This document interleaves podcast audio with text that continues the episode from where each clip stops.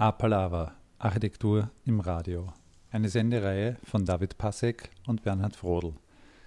Sie hören heute eine Sendung über die Denkmäler, die Bogdan Bogdanovic im früheren Jugoslawien zwischen 1951 und 1981 entworfen und gebaut hat. Bogdanovic, geboren 1922 in Belgrad, gestorben 2010 in Wien, war Urbanist, Architekt, Schriftsteller und Politiker. Gäste in diesem Appalava sind Friedrich Achleitner und Doris Lippic. Vom Architekturtheoretiker und Schriftsteller Friedrich Achleitner erschien 2013 das Buch Den Toten eine Blume, die Denkmäler von Bogdan Bogdanovic. Doris Lippic, Chefredakteurin des Magazins Quer, führte mit Bogdanovic viele Gespräche. Die Partisanen-Nekropole in Mostar. Diese es ist ein unglaublich schöner Raum und die Terrassen. Ja, und das wunderbar. Ist, Der Blick auf die Stadt, das ist Ja. sehr gut beschrieben im Text. Ja. Ich hatte gute Gespräche mit dem Bogdan und ich glaube, dass ich so, wenn er auch im Gespräch gesagt hat, so, er hat lang nicht verstanden, dass er fantasiebegabt ist. Mhm. Da hat er als Kind oder als äh, Pubertierender hat er Akte gezeichnet. Wie hieß er? Petach Dobrovic, so ein sehr bekannter äh, Maler ja, in Belgrad. Und äh, er fand die Akte von Bogdan gar nicht gut. mhm. Und er zitiert ihn, weich ist Scheiß, sagt er da, es steht ja da drinnen. Ja. Und was für ein Trauma, ne? also wie sollte ich zeichnen, was es in der Natur schon gibt? Und ich Ja. wollte das äh, machen, was meine Imagination gesagt hat. Und erst dann die Imagination und dann muss die Imagination auf die Hand treffen, die das abbilden kann. Ja? Hat er sehr schön beschrieben, Ja. nicht? Wunderbar. Und er war so ein infantiler Mensch. Der bis zuletzt Humor hatte, ja finde und auch ich. bis zuletzt Großartig. gezeichnet hat. Auch Er hat das. er unentwegt gezeichnet und zwar ebenso automatistisch eigentlich, also Total, im ja. Sinne der Surrealisten. Ja, ja. Ja, ja. Also, Er war ja einer. äh, ja, Der getaufter. Ja, ja, schon. Ja, ja. Und äh, vorab noch eines. Und äh, er hat ja ein Buch geschrieben, Die grüne Schachtel, nicht? Ja, Und dann habe ich gesagt, naja, aber Marcel Duchamp hat ja auch also seine Entwürfe veröffentlicht äh, unter Die grüne Schachtel. Da hat er geschaut und hat gesagt, ach ja, das habe ich schon wieder vergessen. und dann hat er gesagt, drum hat mein Buch einen Untertitel, nicht? Buch der Träume. Ja? Ja. Er hat wunderbar geschrieben. ja.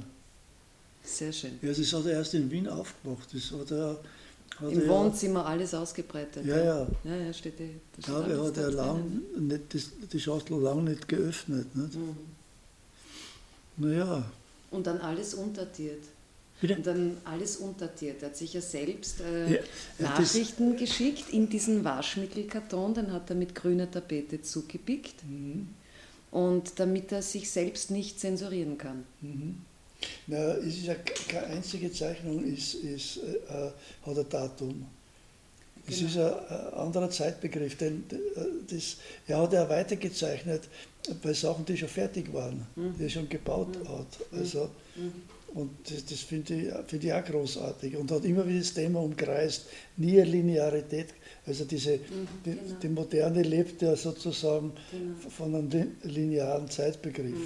Mhm. Also je, und dann gibt es diese Streitereien, ich habe das schon zwei Tage vorher gemacht, nicht? also unter den Künstlern. Das, das kennt er überhaupt nicht.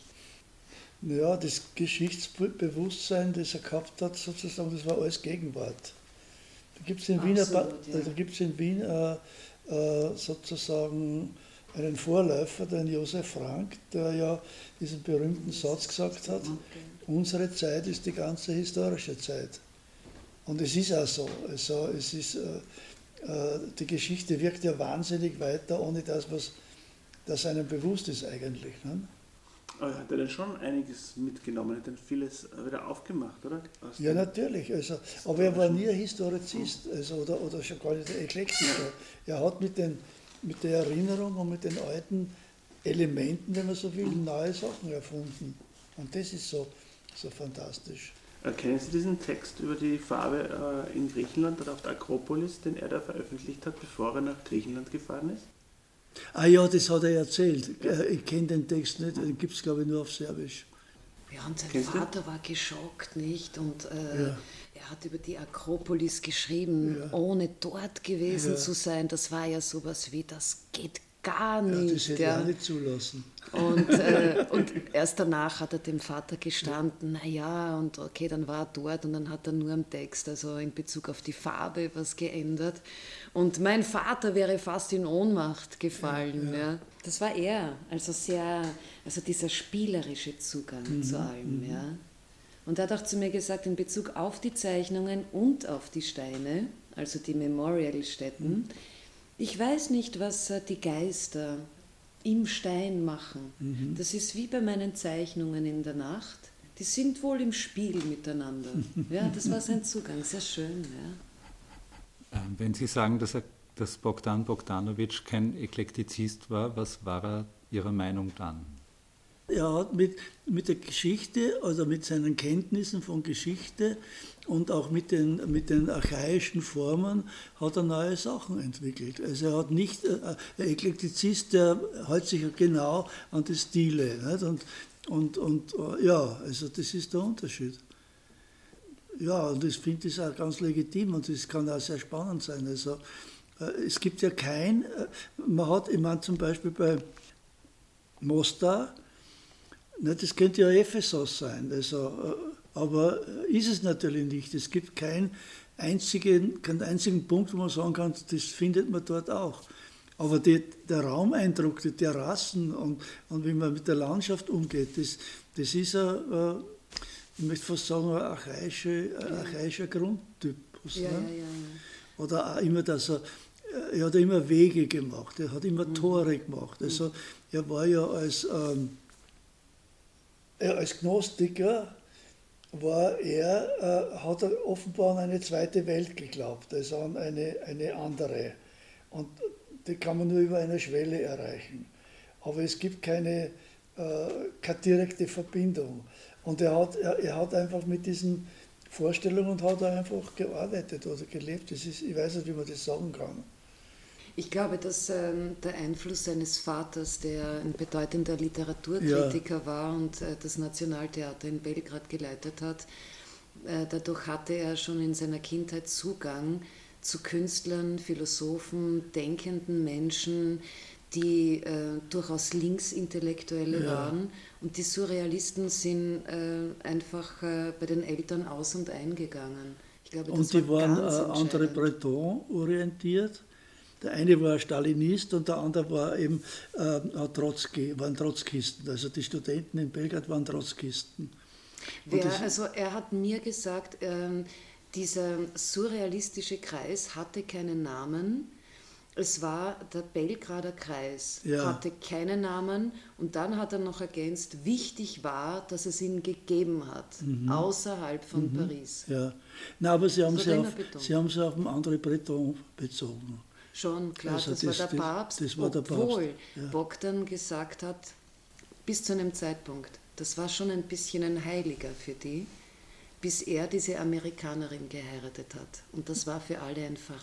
Mhm. Ach so. Ja, ja, ja, das war ganz entscheidend für Bogdan. Ja, er hat ja eigentlich, wenn man ganz hart wäre, äh, auch eine Art Verrat gemacht, insofern, weil die Surrealisten sich geweigert haben, äh, sozusagen äh, etwas umzusetzen in Bilder oder in Skulpturen.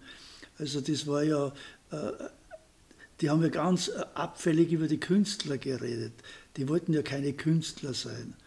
Also jedes, jede Realisierung von diesen sozusagen Erfahrungen war schon eine, eine Schande oder, oder, oder ein, ein Fehler oder das durfte man nicht machen.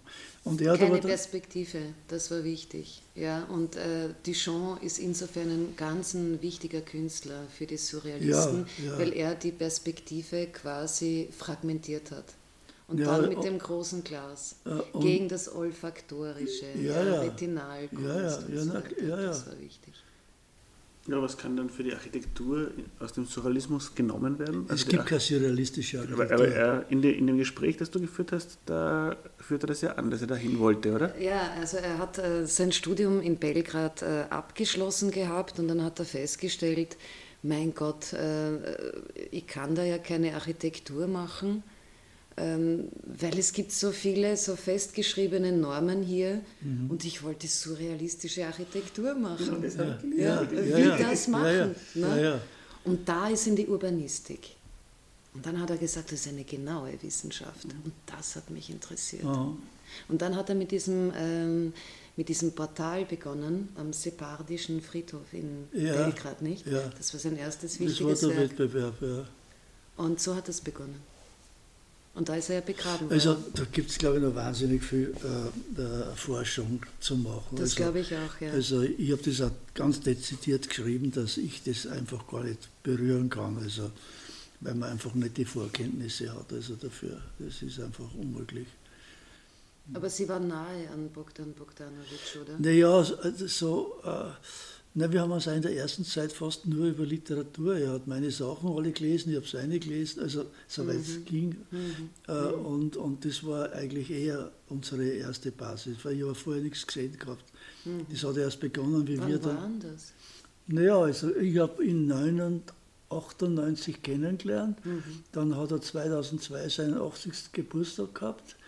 Und äh, da bin ich aufgefordert worden, Architekturzentrum eine Laudatio zu machen, mhm. aber nur aufgrund eben seiner, mhm. seiner Schriften, die ich gekannt habe. Mhm. Und dann war man mit zusammen in Belgrad, das war dann glaube ich 83. Mhm. Und, und da haben wir die ersten vier Sachen angeschaut. Also das war Čačak, mhm. das war mhm. in Belgrad, äh, dann äh, Kruševac und äh, Popina. Und das hat mich wahnsinnig beeindruckt. Also, da hat man gleich die ganze Spanne gehabt, nicht? vom mhm. jüdischen Friedhof bis, mhm. bis zur mhm. Revolutionsarchitektur. Mhm. Und er hat ja wirklich so Säulenheilige gehabt. Nicht? Also, da haben die Revolutionsarchitekten dazugehört. Zuerst hätte mich noch interessiert Ihr Einwurf, dass es ja keine surrealistische Architektur gäbe. Wie haben Sie das gemeint? Ja, ich kenne keine. ja. Also, weil Gaudi kann man nicht als Surrealisten bezeichnen. Ja. Ähm, äh, man kann auch den Pletschnik nicht als Surrealisten bezeichnen. Die, sind also, die haben auch mit der Geschichte endlich gearbeitet, ja. wie er. Aber, aber also für, für mich war der Surrealismus eigentlich eine philosophische Haltung und eine psychologische. Und ich weiß nur von, von Breton, also da, da gibt es einiges zu lesen, mhm. das sehr, sehr spannend ist, dass eben äh, sozusagen der Versuch einer Realisierung als Bilder, als, als Plastiken oder auch als Architektur, das geht nicht. Und äh, man kann es zwar versuchen und da kommen vielleicht ganz interessante Sachen raus, aber, aber im Sinne der, des Surrealismus sind es dann schon andere Sachen. Und wenn es surrealistisch sein wollen, dann wird es abgelehnt. Ich glaube, wichtig ist dazu äh, anzumerken, dass die Ekritur-Automatik ein ganz ein wesentlicher Begriff ist. Das heißt, dass man ähm, Gedanken notiert. Und dazu gibt es ja im Surrealismus genügend Beispiele, die einfach die Aufzeichnung von Gedanken, von Träumen sind. Äh, man muss das auch in der Zeit ja, verankern, in der das Ganze entstanden ist. Sigmund ja, und Freud, oft nicht einmal, nicht, nicht, einmal die Aufzeichnung von Träumen, sondern äh, die, eben die, die, der Automatismus, dass man sich hinsetzt, und zu schreibt. schreiben beginnt genau. und, und gar nicht nachdenkt genau. drüber. Und, genau. und er hat ja auch so gezeichnet. Da ist er, was auch nicht, hat er begonnen an irgendeinem Ende und hat, hat dann einfach Wiss gekommen und das hat er bis zum Schluss gemacht. Die Monster waren zum Schluss Thema. Ich habe zwei Zeichnungen von ihm mit den Monstern. Das ja. war wirklich ein Thema, das immer wieder Immer wieder, ist, ja. ja. Und hat gesagt, das sind, das sind gute Monster, ja. aber weniger Liebe, auch böse Monster, nicht? Czarczak ist ja auch so ein Phänomen. Genau. Und das ist der Faschismus, der eines Tages wiederkommen wird. Ja, das finde ich ja ganz toll. Das Großartig, war ja, nicht? Das war ja Noch davor. Serie musste jetzt noch ein bisschen darauf herumreiten. Wie würden Sie dann äh, die Architektur vom, also sofern man das als Architektur bezeichnen wollte, was vielleicht zulässig ist, wie würden Sie das dann, in welcher Architekturtradition würden Sie das dann verorten? Ist es schwierig, oder? Ja, ja es gibt sicher, Ein, es gibt sicher äh, sozusagen äh, äh immer wieder äh, man, Piranesi oder, oder, äh, oder auch die Barockleute und so haben ja oft ähnlich gearbeitet. Oder auch die, die, die Malereien, ich habe jetzt das nicht so präsent, äh, Borromini oder solche, die hat er ja sehr verehrt alle. Und da ist so, also dieses Moment also des Spontanen und des, einer unkontrollierten Fantasie, wenn man das so nennen kann, ist ja, ist ja, ist ja vorhanden. Und diesen Spuren ist er, ist ja schon nachgegangen. Und es gibt ja so komische Sachen, zum Beispiel in, in, in Mostar, da geht man ja zuerst, der Platz unten, der gepflastert ist, das ist ja der Grundriss an der barocken Welt, äh, Wegkirche. Da stand man ja nur so. Mhm. Und das taucht aber nur auf als quasi als fast immaterieller Hinweis. Nicht? Also, äh, ja, äh, es ist ein materieller, aber, aber, aber in, der, in der Spontanität sozusagen, dass man am Boden dem begegnet, ist ja total ungewöhnlich. Nicht? Er sagt zum Beispiel, dass ihn Baustellen immer wieder fasziniert haben, seit mhm. seiner Kindheit. Und Bogdan war einer, der Sätze äh, formuliert hat wie Schon in meiner Kindheit sah die Straßenbahn unser Haus wie ein Käfer aus. Wunderbar, oder? Ja. Das zu seiner Logik, seiner Fantasie. Ich glaube, das muss man das muss man auch so lassen und nicht unbedingt jetzt nach Vergleichen suchen oder ihn einordnen wollen. Das geht bei Bogdan gar also, nicht. Äh, ich habe jetzt zufällig einen viereinhalbjährigen Enkel, hm, der, der macht das, das auch, der ja. kann das, also ja. er zeichnet unentwegt und, ja, und, und das ist plötzlich ist die U-Bahn, äh, äh, ich weiß nicht, also irgendwas. Also, und, und ich glaube, wenn man sich das erhalten kann, mhm dann, dann ist man auf der Spur. Ne? Mhm. Dann, dann, kann man mhm. so, so arbeiten. Und er, für ihn war ja auch nie was fertig. Mhm. Er hat immer weitergezeichnet, auch wenn es schon, mhm. wenn's schon äh, vorhanden war. Also, so, also eine der, der, der, Gedenkstätten hat er daran weitergearbeitet. Genau, ja. das hat er auch immer betont. Ja. Aber was mich dann wundert ein bisschen, ist, dass das ja eher in Richtung Plastiken geht, oder? Oder Bildhauerei, naja, also noch stärker als er, Baumeister. Er, er, hat sie, ich glaube ja auch, auch als Bildhauer zum Teil verstanden. Also äh, für ihn war Architektur ja nicht so ein begrenzter Begriff. Also das ist, äh, nein, es ist ja erstaunlich, diese, diese Figuren, zum Beispiel eben Bihatsch, ne, das sind, das, das sind, also an und für sich sind es äh, wie heißt denn wieder das schöne Wort, also äh, menschenähnliche äh, Figuren, aber, aber eben keine, äh, keine realistischen. Aber die haben die Teilung, nicht? also die Fußzone, dann die Bauch-Brustzone, mhm, mhm, mhm, Bauch, Brust und Kopf. Nicht? Und, und oben ist dann ein, ein, leichtes Zeichen, also dass eben das äh, erstens Frauen sind und zweitens Klageweiber sind, also die, die trauern und die ihre Trauer sozusagen hinausschreien. Und, äh, aber das ist in einem Bereich, der realistisch nicht zu erreichen, also, also das ist nicht der Versuch gemacht. Genau, ja, das war immer wichtig. Also das war eine Symbolsprache, die in den Steinen äh, von ja, ihm einfach der, angebracht Das ist ein gutes Stichwort, Symbol. Er hat ja sich wirklich, also da konnte er wütend werden, das schreibt er auch selber, wenn jemand Symbole genau erklärt hat, was das bedeuten soll.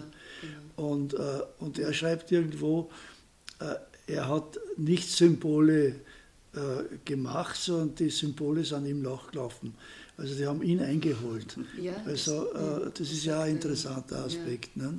Und wichtig war es ihm, äh, also diese Frage, die er jetzt äh, ähm, unter Umständen äh, bekommen hätte, die hätte er wahrscheinlich mit einem Lächeln beantwortet und gesagt, ich interpretiere keine Arbeit von mir, ja, das ja, überlasse ich ja. allen anderen.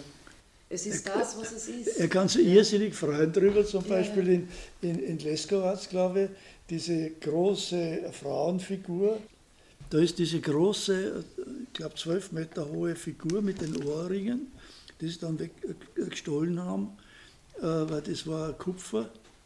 Äh, und da hat ein, ein Zigeunermädchen, das, das kann man so sagen, weil es geht nicht anders, hat gesagt, das ist die, Chris, äh, die äh, Liz Taylor. Und über das hat er sich wahnsinnig gefreut, dass, dass ein Kind also sozusagen, äh, ja, es ist natürlich eine, eine, äh, eine Frauenfigur, die sozusagen beherrschend ist. Ne? Ja. Und, äh, und die hat ein Ohrgehänge gehabt, das weg ist. Und da hat, hat das Kind gesagt, das ist die Liz Taylor. Und über sowas hat er sich wahnsinnig freuen können. Ne? Ja, da hat er dann schon wieder andere Bilder damit assoziiert. Ja? Ja, ja, ja. Und äh, auch in Mostar am Partisanenfriedhof hat er mir gesagt, die schönste Anerkennung, die ich jemals erhalten habe, das war in Wien. Bei einer Vorlesung ist einmal eine ältere Frau zu mir gekommen und äh, hat gesagt, wissen Sie, Herr Bogdanowitsch, ich bin auf diesem Friedhof gezeugt worden. Ja, das war kein ältere, das war eine jüngere. Also okay. die war ungefähr 30 Jahre alt. Vielleicht hat er es gesagt, weil Xenia dabei war. Also, ja. ja, über sowas konnte er sich wahnsinnig freuen.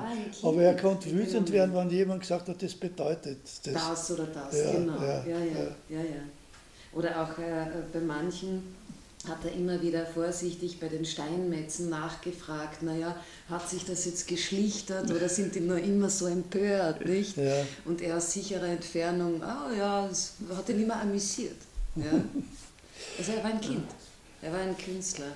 Aber, aber es war auch, wenn wir, wir haben, wenn wir das erste Mal mit ihm herumgefahren, also das war das einzige Mal äh, in, in, in Serbien herumgefahren sind, hat immer der Peter Lachnit, der ist gefahren, also mhm. vom Rundfunk. Und, und der hat mir gesagt, Herr Professor, fahren wir jetzt rechts? Ja, ja, wir fahren rechts. Aber dann hat er gesagt, na, wir müssen doch eigentlich links fahren. Ja, ja, wir fahren links. das war, das war, ja. Wie erklären Sie sich die ähm, die formalen Unterschiede in den Arbeiten. Also wenn man zum Beispiel das Buch, das Foto ja, auf dem Buchcover hernimmt, das ist das eine Denkmal. Das ist, ein, ist das, ein, das ist ein Sensorium für die Kultur einer Region und für die Landschaften. Ja, und da hat er darauf reagiert. Also die, die, die Gedenkstätten sind ja unglaublich äh, fantastisch also in die Landschaft eingeschrieben. Das sind Bestandteile der Landschaft. Also das, die existieren nicht für sich, die können nur mit der, mit der, mit der Umgebung. Man kann ja auch, manche kann man durchaus als Landart fast einordnen, oder? Ja, ja, ich behaupte, er hat die Landart erfunden. Da hat es in Amerika zumindest noch keinen Namen gehabt. Mhm. Hat, hat er schon, also Jasenovac ist eine ausgesprochene äh, Sache an, der Landart. Also mit diesen Sumpfblasen, die da aufsteigen, die, die aber auch wieder ja. äh, Grabhügeln sein können und, und, und wo die ganze Geschichte im Boden drin ist, weil ja alles ausradiert wurde. Und, und da, da kommt es wieder quasi herauf. Ne? Mhm. Teilweise gibt es eher frei geformte Denkmäler oder Konstrukte und andere sind wieder, ähm, sind wieder quasi stereometrische, an stereometrische Körper angelegt. Naja, das, das war aber erst zum Schluss, also, äh, also das Popina ist eben, das sind die Grundformen, der Würfel, das Quadrat, äh, der Kreis, äh, Dreieck. Das sind die, die durch die ganze Menschheit hindurch immer wieder Ordnungsformen äh, äh, waren oder was immer. Und das hat er da wirklich meisterhaft ja benutzt. Ne? Wie funktioniert denn das, äh, dieser Übergang der äh, bestellten Erinnerungskultur in dieser Art? Weil das war das erste war, glaube ich, ein Wettbewerb. Die anderen weiß ich nicht, wie. Nein, das, das die, die, äh, er hat, glaube ich, nach dem jüdischen äh, Friedhof, also in, äh, äh, in, in Belgrad, hat er dann die Aufträge teilweise, das waren oft Vereine, das waren oft mhm. regionale äh, politische äh, Gruppen, wie immer. Und das, das Allerschwierigste war ja für ihn Jasenovac, nicht? weil die, die Serben haben ja im Prinzip eigentlich ein, sozusagen haben die Partisanen als, also als die Helden aufgebaut. Also es hat ja fast keine anderen gegeben, die nicht, also nach dem Krieg wirklich hochgeschätzt und, und auch gefeiert wurden. Und plötzlich hat es dort, also in Kroatien, wahrscheinlich auch, weil, weil dieser äh, Ustascha äh, äh, KZ war, also ein Vernichtungslager. Und, und dann ging es darum, äh, also die, die, die, offizielle Linie war, dass ja nur Helden gefeiert werden können und nicht Leute, die einfach abgemurkst worden sind, die sich nicht gewehrt haben, die, die äh, also äh, zum Teil natürlich politische waren, aber zum Teil immer jüdisch oder Zigeuner, also sozusagen die Nazi hätten gesagt, unwertes Leben. Mhm. Nicht? Äh, und, äh, und das ist ja, äh, das war einfach eine revolutionäre Idee, dass man für diese Leute Gedenkstätte macht und dazu Geld ausgibt, äh, öffentliches. Mhm. Und, äh, aber da war, da war offenbar so in Kroatien von unten herauf so ein ungeheurer Druck und auch ein Bedürfnis, dass für diese Leute, die dort abgeschlachtet wurden, man kann es nicht anders nennen, eben was gebaut wird. Und da waren die politischen Kasten eigentlich dagegen. Und der Tito war dann, das ist eine sehr schöne Stelle, wo er äh, erzählt, wie er dem Tito das Projekt vorgestellt hat.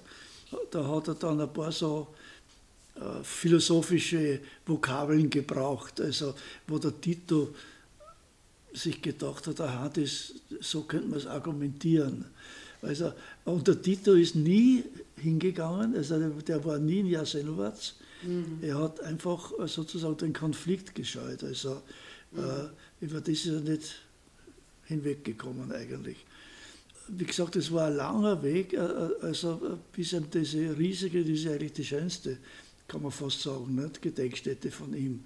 Ausgerechnet für die, die es offiziell nicht wert waren. Und das finde ich auch eine unge ungeheure Leistung, dass er mhm. das durchgebracht hat. Ne? Mhm. Mir hat er erzählt in Bezug äh, ähm, auf Tito, und das ist auch, glaube ich, sehr interessant, denn ähm, im sozialistischen Jugoslawien äh, in beiden Weltkriegen wurden immer wieder die Generäle dann rausgepackt. Ne? Mhm. Und die wurden dann auch, äh, sagt er auch in diesem Gespräch, die wurden dann auch gerne in Fleischhauereien zwischen Fleisch und Tomaten dann auch aufgestellt, die Generäle. Was für ein Bild. Das heißt, Bogdan so, Bogdanovic ja. hat gesprochen und, und da sind sofort Bilder entstanden. Ja. Er wollte diesen Fünfzack-Stern, ja. den wollte er verhindern. Ja, Aber jetzt hat er ein Argument gebraucht. Und wie hat er Tito davon überzeugen können? Wie wunderbar. Ja. Er hat gesagt, Nein, er, er, hat ja, er hat ja offizielle, offizielle Symbole wie äh, genau. Sichel und Hammer oder, genau. oder eben den genau. Sowjetstern genau. hat er ja vermieden. Der kommt genau. nirgends vor. Genau. Aber ich glaube, also meine. These ist die, oder meine Vermutung ist die, ähm, sein Glück war der Konflikt von Tito mit dem Stalin dass Jugoslawien äh, von der Sowjetunion sozusagen entfernt hat. Mhm. Und der Tito hat äh, Leute gebraucht, die im Westen anerkannt werden. Mhm. Und mhm. der Bogdan ist ja äh, zwar nicht im Westen allgemein anerkannt worden, weil ihn niemand gekannt hat, mhm. aber die Franzosen haben ihn gekannt. Also genau, in La Chedectier d'Aujourd'hui genau. äh, ist er publiziert worden, schon genau. in den 60er genau, Jahren. Genau, Und das hat natürlich der Tito. Sozusagen äh, sicher, ja. äh, gut brauchen können. Ne? Dass mhm. die Künstler zumindest, die haben ja eine relativ große Freiheit gehabt, die haben auch reisen können, mhm. äh, dass die sozusagen das Jugoslawien, ich möchte fast sagen, im Westen gesellschaftsfähig machen. Mhm. Und da war der mhm. Bock dann eine ideale Figur. Nicht? Also, Absolut, also ja. mit seiner Bildung, mit ja. perfektes Französisch und was mhm. immer mehr. Nicht? Er hat äh, Tito auch äh, als eine Art lustige Witwe in diesem System beschrieben. So. Das trifft es gut, oder? Ja. Und natürlich, es hat ihm schon, also sein, sein Elternhaus und eben die Kindheit, das hat ihm ja. sehr geholfen. Also ja, das ist ja, ich meine, wer spricht schon drei oder vier Sprachen als Kind? Nicht? Mhm. Ich meine, die Mutter war, äh, war Französischlehrerin, mhm. äh, Deutsch war selbstverständlich, wahrscheinlich mhm. vom Vater her, mhm. Literatur und so. Und dann Russisch war dann auch äh, äh, obligat. Hat er Deutsch mit Ihnen gesprochen? Ja, nur. Ich kann, ich kann weder Französisch noch, noch gescheit Englisch. Das ist unglaublich. Mit mir de facto kein Deutsch. Französisch ja. durchgehend. Ja, das hat er ja, hat er ja wirklich geliebt, ja. perfekt gesprochen. Nicht? Ja. Er ist ja mal von Mitterrand, Mitterrand ist einmal angerufen worden und da war ein Freund von mir dabei, da ist er aufgesprungen und hat mit dem dann also, äh, äh, also lang geredet und so. Also, ja, ja, ja. ja, super. Und dann, wenn er mit seinen langen Fingern artikuliert ja, hat. Ja, ja, super. Ja. Na, leider war er ja dann doch schon sehr müde. Also hat er dann eigentlich nur mehr so Anekdoten erzählt. Also so. Ja, aber gerne. Ja, ja, das schon, ja, ja. Müssten wir kurz für die Hörer äh, erklären, warum der Bogdan Bogdanovic überhaupt in Wien gelebt hat? Ja, der Bogdan Bogdanovic war erstens Akademiemitglied, ja, das jugoslawische, also die Akademie der bildenden Künste. Und äh, wie die äh, so in den Nationalismus eingeschwenkt ist, hat er bisher ausgetreten. Genau. Dann hat er einen ungefähr 60-seitigen langen Brief der Milosevic geschrieben, den übrigens relativ gut gekannt hat. Der war immer sehr unterwürfig zu ihm, also der Milosevic, weil er war viel jünger. Und, äh, äh, und hat eben diesen Wahnsinn von, gerade mit dem Kosovo, äh, hat er sich einfach distanziert und, und dann hat der Milosevic einfach eine Hetzjagd begonnen. Also er ist praktisch zum freigegeben worden, also für die Lynchjustiz oder irgendwas. Äh, ich habe es selber gesehen in seinem Haus oder im Haus von der Xenia, im, im Stiegenhaus waren riesige Pfeile und Schriften. Hier geht's zu einem, hier wohnt ein Verräter. Und, und gegenüber war ein Café oder ist heute noch. Mhm. Da haben die einen Telefonterror gemacht und haben immer gesagt, Herr Bogdanovic, Sie haben ja das Licht brennen lassen hinten im Kabinett und, und solche, also permanent in der Nacht angerufen. Und, äh, und dann ist es so gefährlich geworden, dass er einfach sein Freund, der Muliator, äh, mit dem war er im Gymnasium, der hat in Wien schon lange gelebt und der hat ihm dann mit dem Zilk, muss man dazu sagen, Bürgermeister von Belgrad, also Kollegen quasi, der hat, äh, äh, und da, da war der Svoboda noch da, der, der, Petric, äh, und der Petric, die haben dann ihm sozusagen in Wien äh, ermöglicht gemacht, dass er eine Wohnung kriegt und dass er da lebt. Und dann der Literamerikaner hat dann einen kleinen Beitrag beigestiftet für die Miete und was weiß ich. Auf jeden Fall rührend war das, dass er gesagt hat, naja, er, Wien liegt auch an der Donau und das ist für ihn wie so wichtig. Also ja, was ich da vielleicht noch gerne ergänzen würde, ist, dass ähm, Bogdan Bogdanovic vorhatte, nach Paris zu gehen. Mhm. Ja, das wäre das Logische gewesen, sprachlich. Genau, ja, und das wollte er auch und auch seine Frau Xenia. Und sie waren schon in Le Bourget, das ist der Militärflughafen, mhm. und man hat ihnen die Papiere weggenommen. Und sie mussten zurück nach Belgrad. Aha, das wusste ich nicht. Wien war nicht geplant. Ja. Und äh, dann haben sie auf die Ausreise nach Wien gewartet. Ja. Und da war Wolfgang Petritsch, er war damals Sonderbeauftragter in Bosnien-Herzegowina. Ja, genau, ja, und er war da sehr daran beteiligt dass er Belgrad doch verlassen kann. Und äh, diese äh, historische Verbindung Serbien-Frankreich ist einfach entscheidend. Ist ja, ist ja, ja heute, klar. Und er war sieben Jahre in seiner eigenen Wohnung äh, in Dissidenz quasi. Er hat barrikadiert gelebt. Das, ja, das muss man war, sagen. Das muss ja unglaublich gewesen sein. Also, äh, die waren da eigentlich eingesperrt. Das war fast die waren gefangen in das der war Hausarrest, Wohnung. ja. ja über sieben Jahre, dass man eine Wohnung auch nicht verlassen kann und er hat die Fenster zugemacht mit Büchern und nur ja, Seeschlitze und, und, mit diesem Café gegenüber. Und dann hat es so eine kleine Terrasse, Art Balkon gegeben. Da das ist das Einzige, das an die Luft gehen konnte. Genau, das ja. hat er mir erzählt. Also das äh, sind schon ganz unvorstellbare ähm, Erlebnisse und äh, was ihn auch so so groß äh, macht, er, er, hatte immer Humor. Mhm. Und nichts hat ihn verbittert. Ja, also ja nein, also man, hat, man hat nicht einen verbitterten Flüchtling kennengelernt, sondern der genau. war eigentlich, äh, genau. äh, ja, Humor ist, ist der richtige Ausdruck. Mhm. Aber es ist schon kurz äh, angeklungen, da gibt es ja noch zwei ganz wichtige Punkte in seinem Lebenslauf. Das eine ist diese Dorfschule in, ja. in der er Architektur gelehrt hat. Und das Zweite ist dann auch noch, dass er Bürgermeister war. Auch allein die Geschichte, wie er Bürgermeister Darüber hat er fast nichts geredet. Also ja. Wir haben unten in Belgrad, also äh, immer wieder, wir waren ja öfter unten, ähm, natürlich gehört, dass er und er hat selber gesagt, er war ein schlechter Politiker. Also, er, er, hat immer Künstler eingeladen und, und da hat man hat einmal einen, einen absoluten Psuft erwischt. Also ja. der, Na, das war nicht irgendwer ein Psuft, das war Ivan Stambolic, ein rumänischer Dichter. Ah, ja, genau. Der Dichterfürst. Ja. Und der war schwer betrunken ja. und die Studenten sind immer ins Rathaus gekommen, weil die haben irgendwann Zeugnisse gebraucht. Ne? Und die sind zum Professor gekommen, der gleichzeitig Bürgermeister war. Ja. Und die haben den betrunkenen Ivan Stambolic dann reingetragen. Äh, und äh, naja, also er hat dieses Bollwerk der Bürokratie da erschüttert und hat Ja, so, ja. so irrsinnige Dann Ansprachen irgendeine gehalten. Entscheidung, Ja. ich weiß aber nicht mit irgendwelchen Materialien, da, da sind dann die Belgier böse geworden. Also, ja, ja, sicher Also, sind die irgendwann böse ja. waren. Na, er war ja nicht freiwillig Politiker, nicht? Er, er war ja eigentlich ein, so ein äh, Lückenbüßer fast. Nicht? Also Ganz im bestimmt, Übergang, ja. im Ja, ja. Übergang von ja, die äh, kurze eher liberale Phase nach dem Genau. Tod von Tito Genau. und bis dann Genau. der, der Nationalismus und der Milosevic gekommen ist. Das war so zeitgleich mit diesem öffentlichen Brief. Und äh, später war dieser Stambolic, äh, ich habe mich vorhin versprochen, der rumänische Dichter heißt Ivan Stanescu. Und dieser Politiker, der ähm, in einem Brief bei Bogdan Bogdanovic angefragt hat um das Amt des Bürgermeisters, war Stambolic. Das Und so, das ja. war später ein erbitterter Feind von Milosevic. Mhm, Der genau. ist verschwunden. Den haben sie dann umgebracht. Der ja. ist getötet worden und man weiß nicht wo. Und Die Ja. Umstände sind nicht bekannt.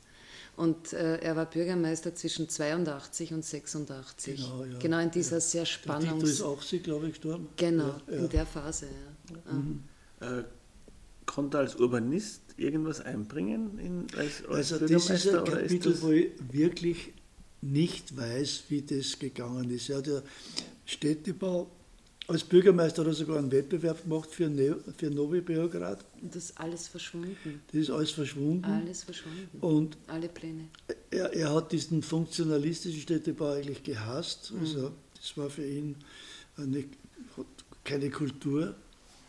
Äh, ich weiß nicht, ob es irgendeinen, äh, auch von dieser Dorfschule, dort haben sie ja äh, Kulturen erfunden, Sprachen erfunden, äh, äh, Zeichensysteme erfunden. Äh, wenn man sozusagen ha- hart wäre, müsste man sagen, der hat lauter Leute dort produziert, die nicht zu brauchen waren. ja, ja. Äh, und, aber was sehr interessant ist, ist seine Stadtwahrnehmung. Also was er sozusagen an atmosphärischen Dingen gewittert hat. Aber damit kann man keinen Städtebau machen. Da, da gibt es ja ganze Bücher von ihm drüber. Ja, ja. Über, über, die, und über die, Tod und- ja, ja, und ja. vom Glück in den Städten und so. Ja, ja, ja. Und äh, also das ist ein Kapitel, das, das muss man erforschen. Also, äh, äh, also ich habe mich nie wirklich ausgekannt, weil äh, ich habe keinen einzigen Plan gesehen oder von irgendwas. Und ich glaube, das hat er auch vermieden. Also, Ja, das hat er sicher Ja, vermieden. ja. Ja. Ja, aber er hat sich, also zumindest in dem, einem Buch, das ich da von ihm gelesen habe, hat er sich schon als Urbanisten bezeichnet. Ne? Aber gut, das Ja, ist natürlich ein, breit, ja, ein breiter als- Begriff. Ja, ja, als, äh, als Flaneur auch. Weil ein Urbanist ist ein, Ja, ja, das ist jetzt nicht unbedingt ein, einer, der Städte baut, nicht? Der Urbanist. Nein, er, er, der, der Städte eher erklärt oder, oder, Ja. oder auch die Geschichte studiert. und, eben, und natürlich, das ist ja auch äh, wirklich sehr gescheit, dass die, alle Kulturen ja nur in den Städten entstanden sind. Nicht? Und, und dann äh, schreibt er auch, dass der Hass der Bauern auch in den serbischen, also in den Kriegen dort, sozusagen, das waren ja lauter stadtfeindliche junge Leute, die alles zerdroschen haben. Also, wie heißt die Hafenstadt, die schöne äh, in Kroatien im Süden? Dubrovnik. Dubrovnik. Ja, ja. Solche Phänom- Phänomene haben ihn interessiert und da hat er, glaube ich, sehr viel verstanden. Er muss sich schon mit, äh, äh, muss sich schon mit, mit Städtebau auch eben auseinandergesetzt haben, weil er bezieht sich auch irgendwo darauf, dass er sich ja eigentlich bei, bei modernen Stadterweiterungen irgendwie auch auskennt.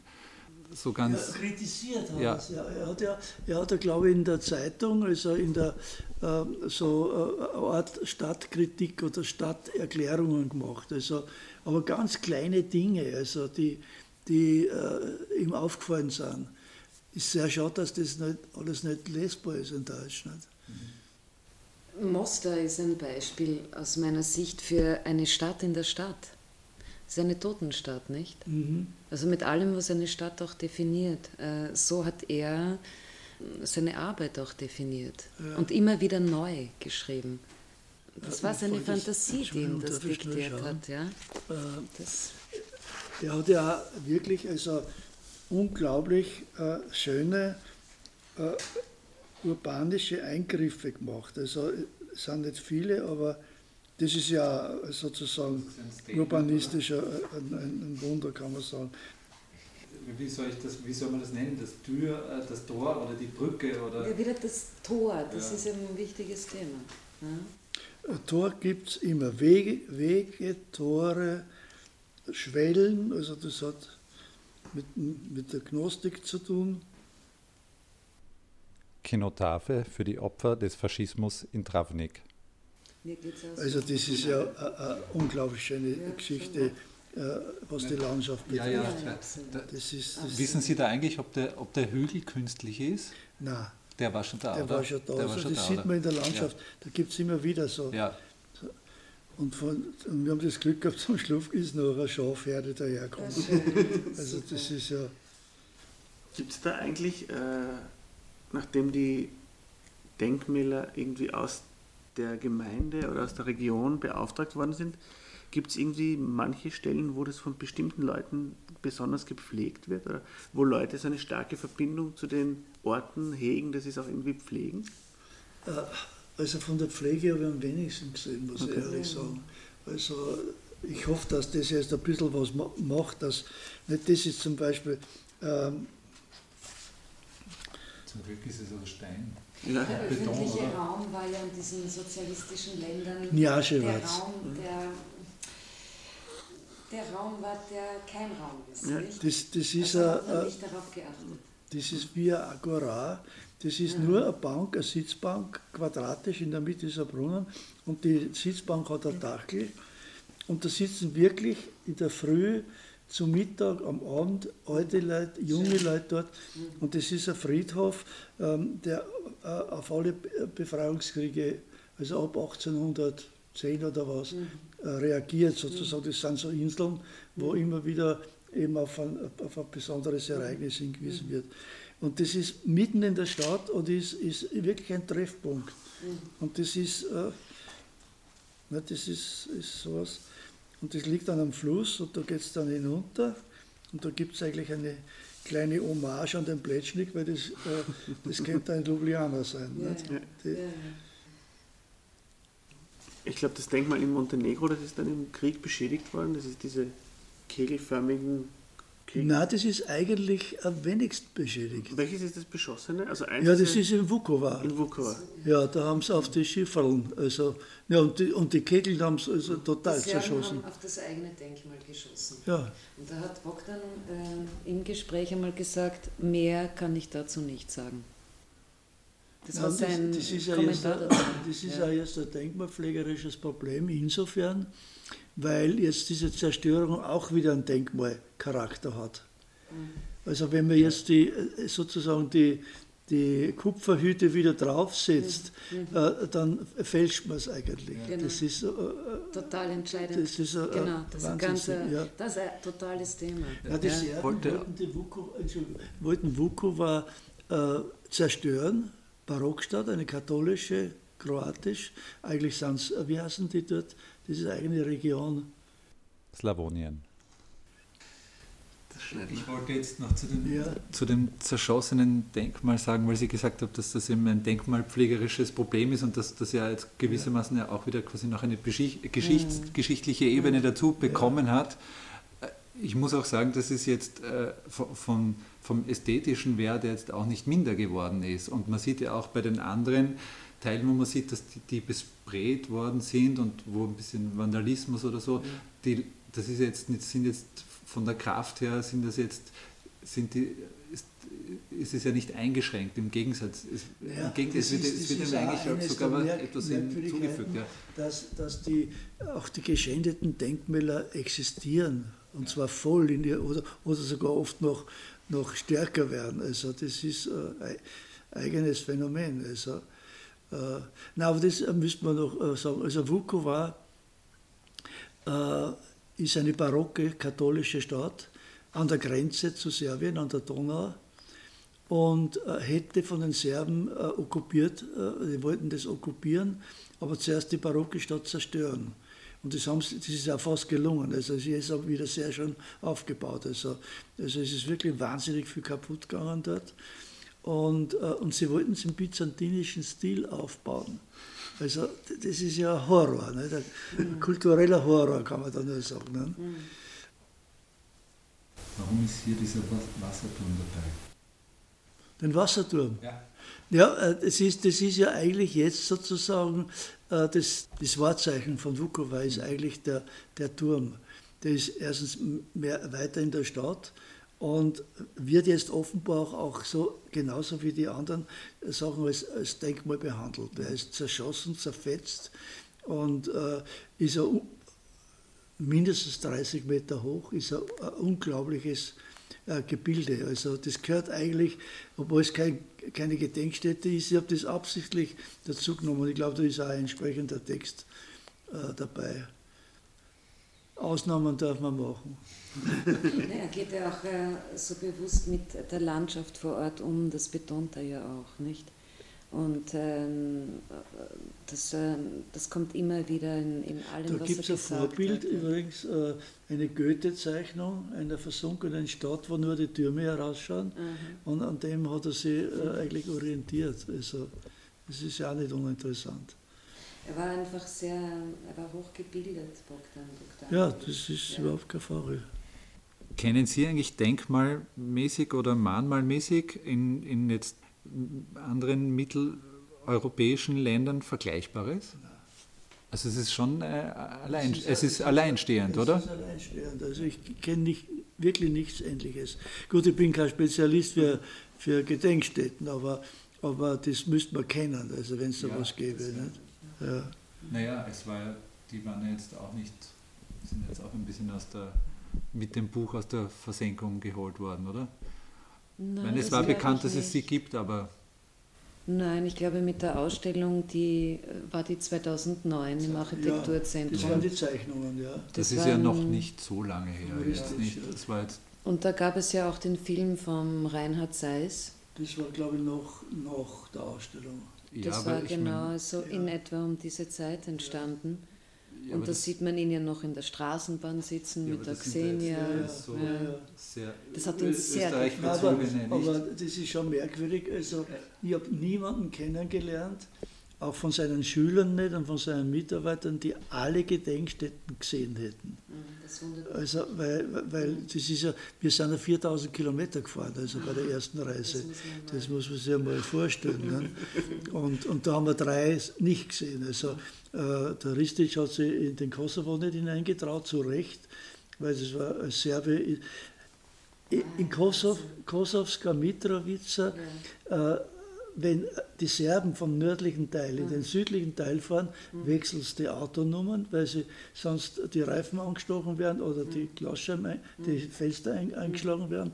Und wenn die, die Albaner nach Norden kommen, machen sie das Gleiche. Und äh, mir hat dann jemand erzählt, ich glaube, es war ein Lehrer, man muss sich vorstellen, es gibt jetzt eine Generation von ungefähr 20-Jährigen, die hauptsächlich Kinder von vergewaltigten Frauen sind. Und zwar von beiden Seiten. Da kann man sich vorstellen, was diese Leute im Kopf herumtragen. Und das dauert Generationen, bis die sich wieder verständigen können. Also das, das ist sowas Archaisches. Also das, äh, ja.